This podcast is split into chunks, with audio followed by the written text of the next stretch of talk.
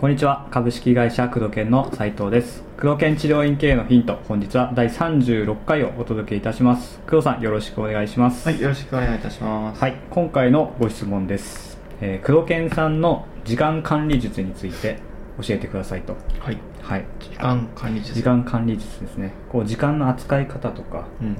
はい結構後でやろうとか、ああ。うんあのまあ、施術以外の部分にも治療家さんではうん当てはまると思うんですけど、時間管理術。工藤研のって株式会社工藤研のことかな？工藤健二のことかな？僕のことだったら、はい。まあただ治療科の先生ね治療院経営とまあ僕がやってるそのね株式会社工藤研のビジネスはだいぶ違うからね。そうですよね。はい、うんまあ、院の経営もやってるけど、うん。また、ね、会社の本体の時間管理は全然違うからねウェブチームとかね、うん。マーケティングチームとかいっぱいいて、はい。まあそういうのを含めて治療家さんがいかに時間管理をしていくのかっていうえーあのことなんだけども。はい。まずあの大前提として大事なものにしっかりと時間を割くっていうことがすごく重要で、はい。えー大事なことを大事なこととやりたいことってね往々にして別なので、うん。これすごく重要な考え方ではい。治療家さんにとってやりたいことっていうのは大体治療とか施術、うん。患者さんを接していたいっていうことをやりたいことってあって、はい。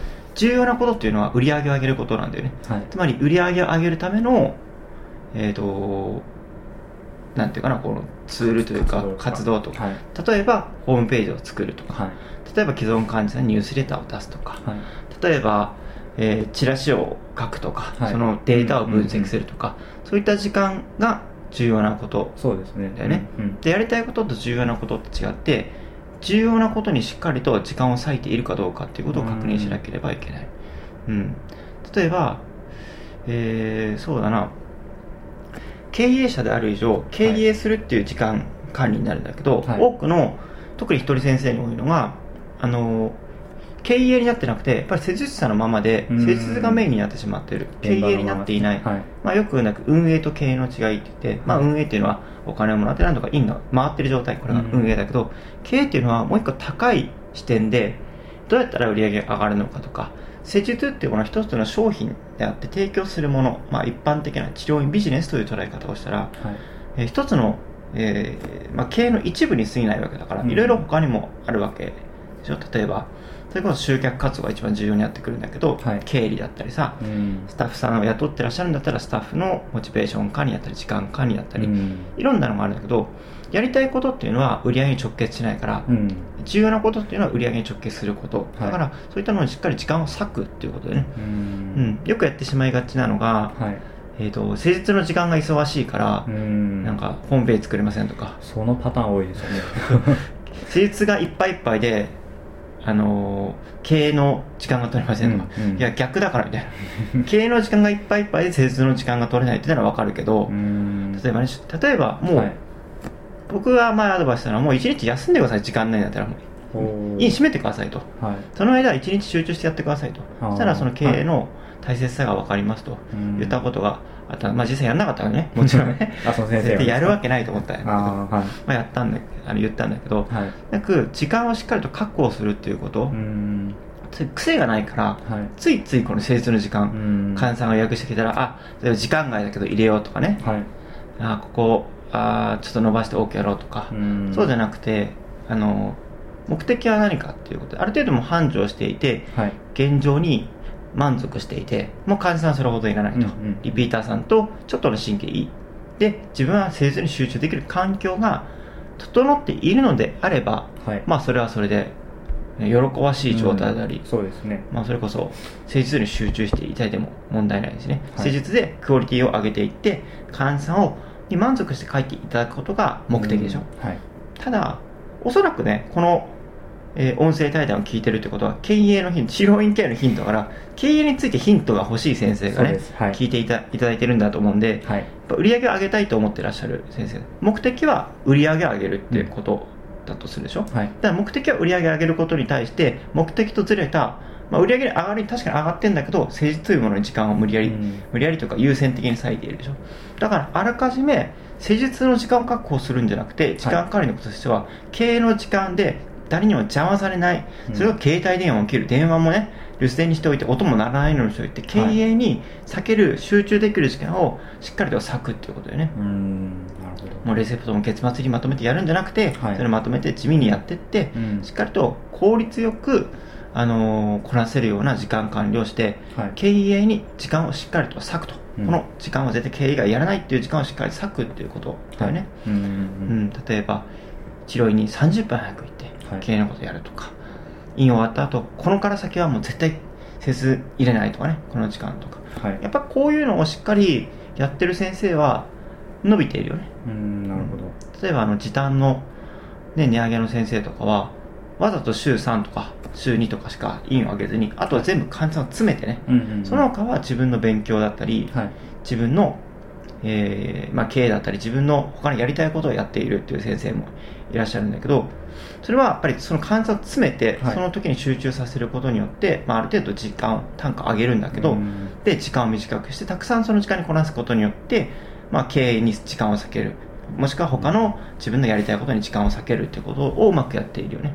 そうやってる先生の方が、はい。あのーまあ、経営はうまくいく傾向はうんうんすごくあるよね、うん、だから時間がない時間がないって施術ばっかやってる先生っていうのは意外とはい。売り上げが上がる、うん。上がっていない先生がすごく多いうん。ね、うんね。職人かたぎなね、うん時間管理っていうのは、まあ、その先生先生とか院のね。そのやってる時間によってはい。全然ねどういった時間管理すればいいっていうのは具体的なアドバイスはできないけど、はい。言えること、まあ、経営が目的であって売り上げを上げるっていうことが目的であれば、その時間をしっかりとかっちりと確保してはい。邪魔を入れない時間をうん。作ると、なるほど。まあ、例えばねうちのスタッフさんとかだったら、はい。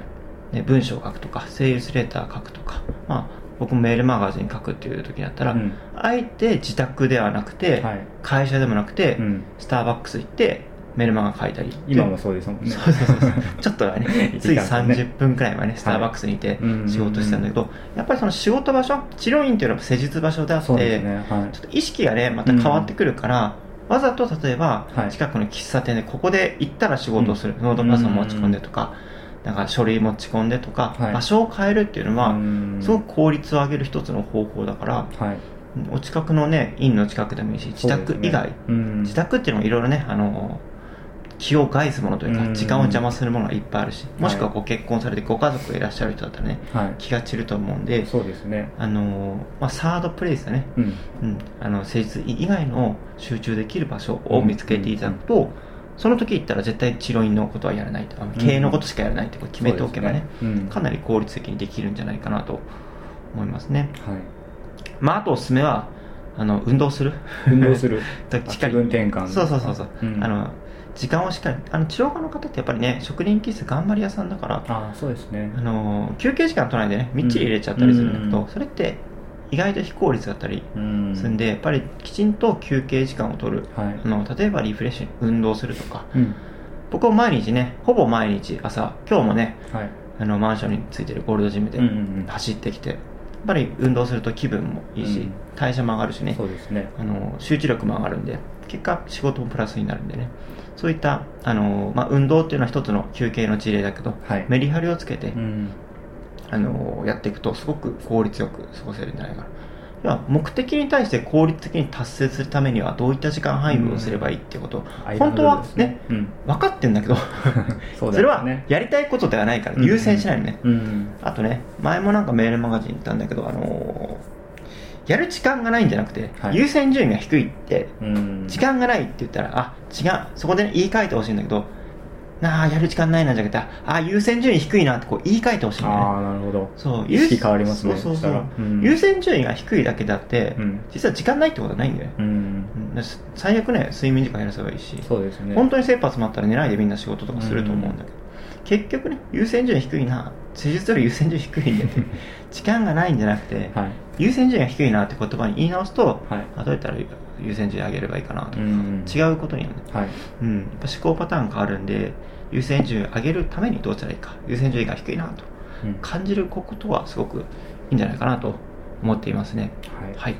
勉強になりますね。はい。こんなところでいいかな。はい。はい。